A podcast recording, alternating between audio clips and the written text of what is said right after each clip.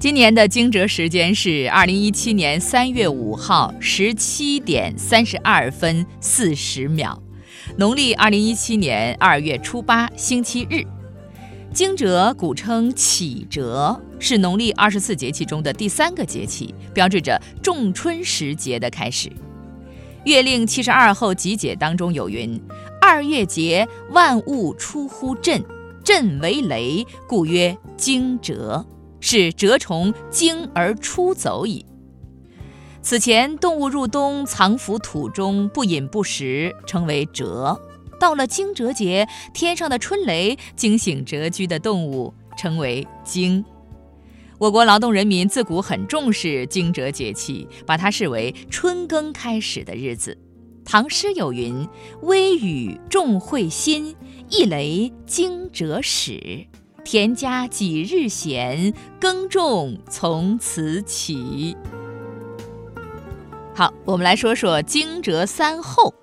一候桃始华，桃花的花芽在严冬时蛰伏，于惊蛰之际开始开花，阳和发生，自此见盛。二候仓庚鸣，仓庚即黄鹂，黄鹂鸣叫。动物开始求偶。三后鹰化为鸠，鹰鸷鸟也。此时鹰化为鸠，至秋则鸠复化为鹰。有人认为鹰每年二三月飞返北方繁殖，已经不见踪迹，只有斑鸠飞出来。于是古人认为春天的斑鸠是由秋天的老鹰变化出来的。惊蛰的习俗，祭白虎化解是非。中国的民间传说，白虎是口舌是非之神，每年都会在这天出来觅食，开口示人。犯之，则在这年之内常遭邪恶小人对你兴风作浪，阻挠你的前程发展，招致百般不顺。大家为了自保，便在惊蛰那天祭白虎。所谓祭白虎，就是拜祭用纸绘制的白老虎。纸老虎一般为黄色黑斑纹，口角画有一对獠牙。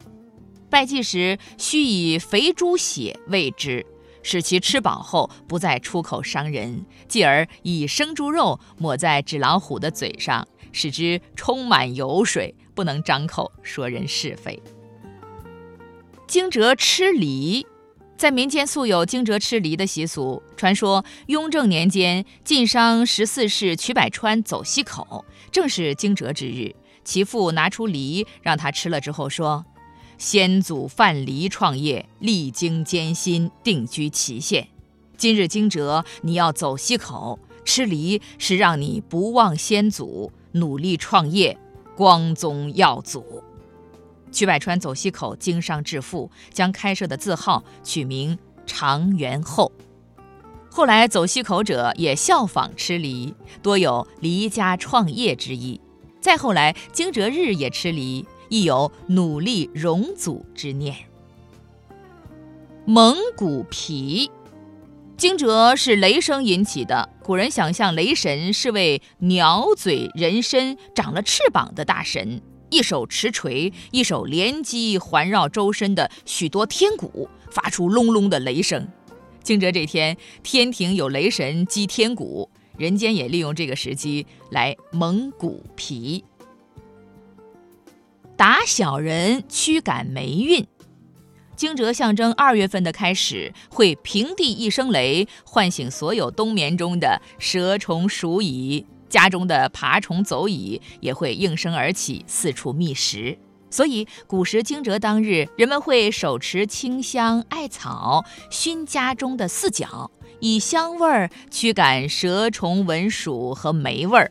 久而久之，渐渐演变成不顺心者拍打对头人和驱赶霉运的习惯，也就是打小人的前身。再说说惊蛰养生。惊蛰节气前后，冷暖空气交替开始频繁。这个时候，春捂不能忘，保持微微出汗，以帮助抵御渐退的寒气，有助于气血流通，顺应阳气的生发。